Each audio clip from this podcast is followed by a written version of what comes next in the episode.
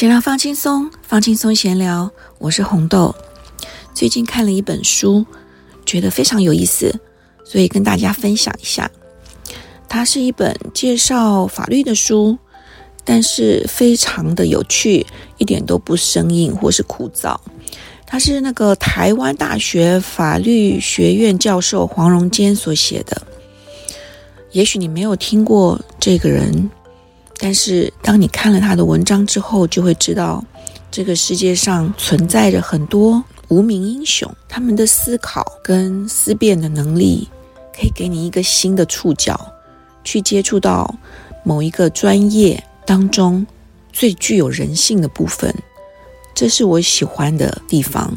他的书名叫做《灵魂不归法律管》，这一个标题就已经非常非常的吸引我了。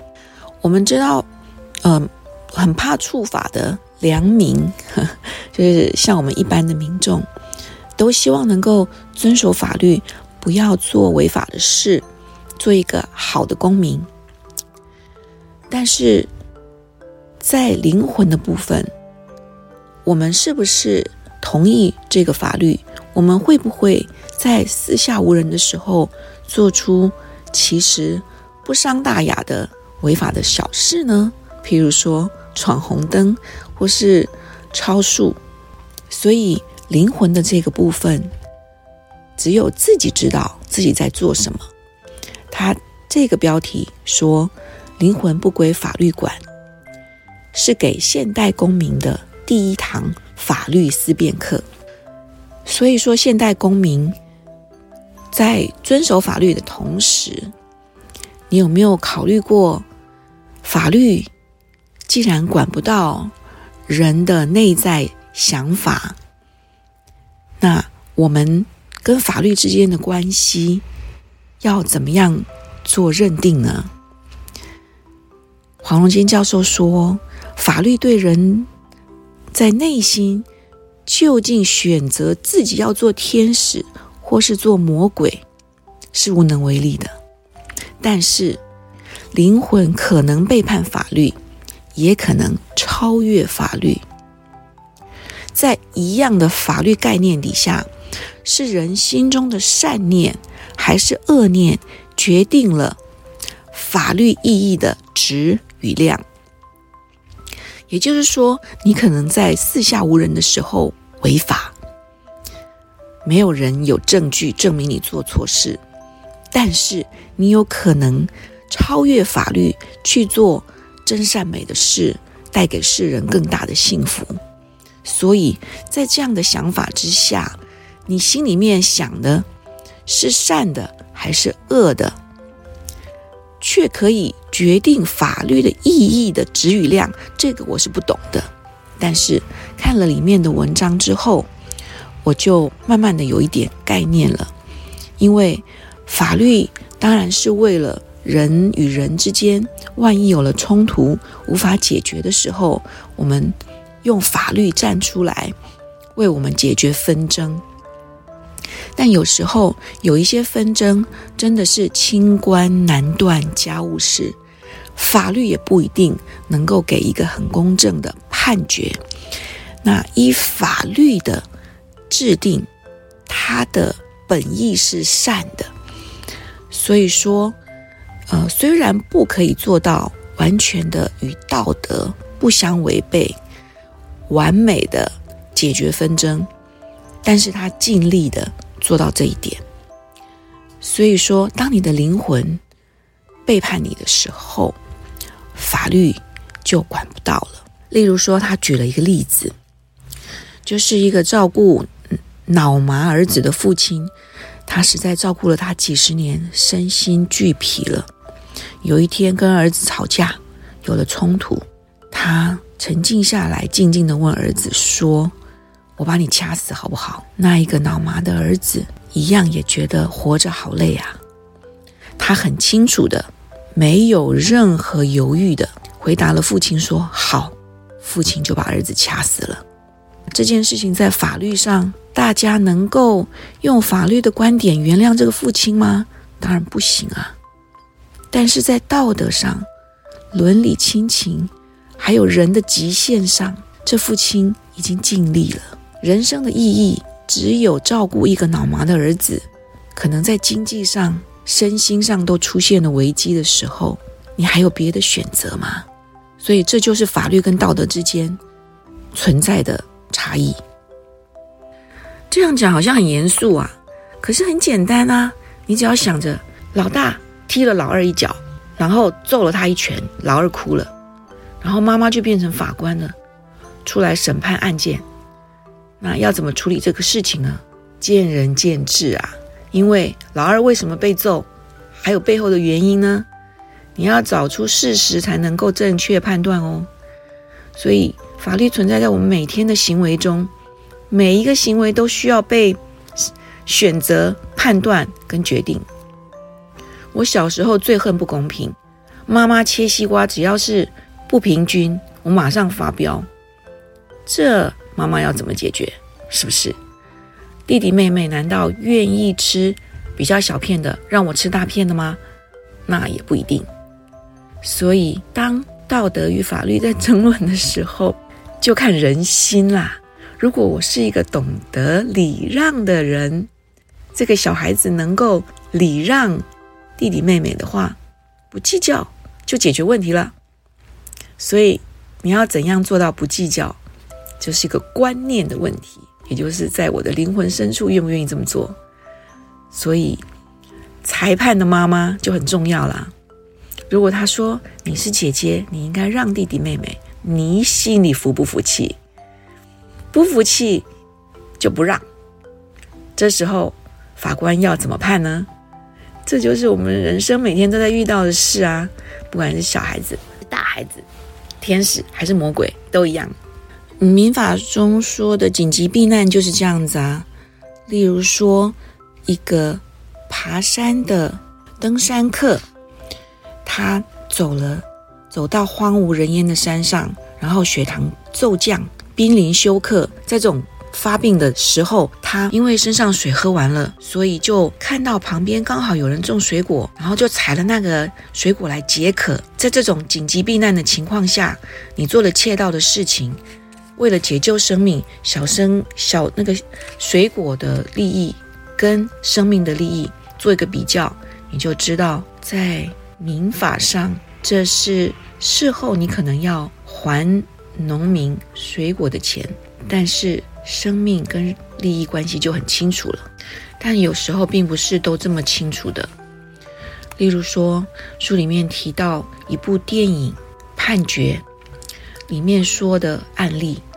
就是，呃，因为宗教信仰的关系，呃，人们只要是信教的、信基督教的人，认为人的生命、身体是不可以做输血这个动作的。所以说，当一对父母亲的小孩必须要输血来救他的命，但是因为宗教的关系，他们拒绝做这件事的时候，到了法院，法官要怎么审判呢？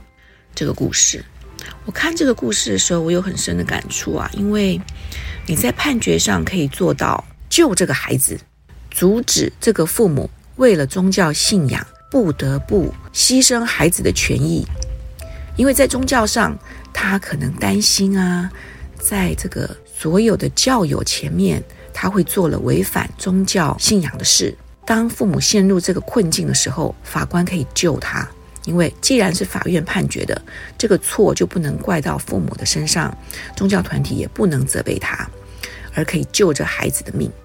但是后来呢，就变成灵魂跟灵魂之间的战争了。为什么？因为这个孩子认为法官救了他，他对法官产生了一种情感，是法官无法消受的。那法官对孩子说：“我判决完了，我们的关系也结束了。”你不要再来找我的时候，孩子觉得他心里面的那一个连结，就是这个救他的命的人，他对他的感情就无处发泄。这个时候，他的灵魂空了。但是法官可以继续在情感上帮助这个孩子吗？他没有这个义务，所以造成这个孩子他的心中有了伤害，反而不想活了。他最后决定，他不要继续治疗。这时候法律就管不到孩子的灵魂了，对吗？但是他提到的另外一个故事是在这个电影的另外一个主轴，就是一对连体婴，如果不分割，就会在半年内死去。但是如果分割了，只有一个人可以活下来，那你要杀哪一个？就法律的另外一个层面来看，也就是所谓的必要性原则，就是在特定的情况下，为了避免更严重的后果发生，法律容许某些违反刑法的行为，因为比较上，你要让他们两个都在六个月后死去，还是你可以救其中一个？让他继续活下去呢？好像在这个原则下，机会成本的判定下，当然是让其中一个人活下去比较划算，对吗？但是问题来了，难道他另外一个要被你杀去的人就不重要吗？所以说，当我思考了完之后啊，发现说不是这样的，你要让这两个孩子的其中一个活下去。然后长大之后，知道知道自己为了活下去，杀了另外一个自己的兄弟，他能活得好吗？我们替他做的决定，会让他以后带着愧疚活下去。还有谁会带着愧疚活下去？父母亲啊，对吗？所以说我后来觉得，这两个孩孩子连着身体，如果就顺从自然，走到尽头。才是最好的决定吧。我们不需要违背自然，去造成日后可能有更大的问题。就像法官判定那个应该接受输血救命的孩子一样，最后孩子的未来还是没有受到最好的照顾啊。如果说这个连这一对连体婴就是相亲相爱的走到最后，这六月的生命。不见得是浪费啊！就像在海难当中，你把救生圈让给另外一个人，让他活下去，那个活下去的人也会一直想着这个让救生圈给他的人牺牲了自己的生命。但是换一个角度，为了活下去，抢了别人的救生圈，让别人死去，又是道德上的另外一种层面了，对吗？但是想要活下去有错吗？所以，这一种法律跟道德之间的拉锯，真的不是一个法官可以判定的啊！所以我们不要再骂人家恐龙法官了。所有的事情都有一体的两面，天使与恶魔，只要是为了生存，其实有时候是没有对错的。如果这一对连体婴快快乐乐的走到最后，不要做人工的治疗，我觉得才是最幸福的。我们。对生命的想法，往往是觉得人命可贵，要受到尊重。但是很多事情是没有办法十全十美的。那一些因为是某些缘故穷困潦倒的人，全世界到处都有。我们能每一个都救到吗？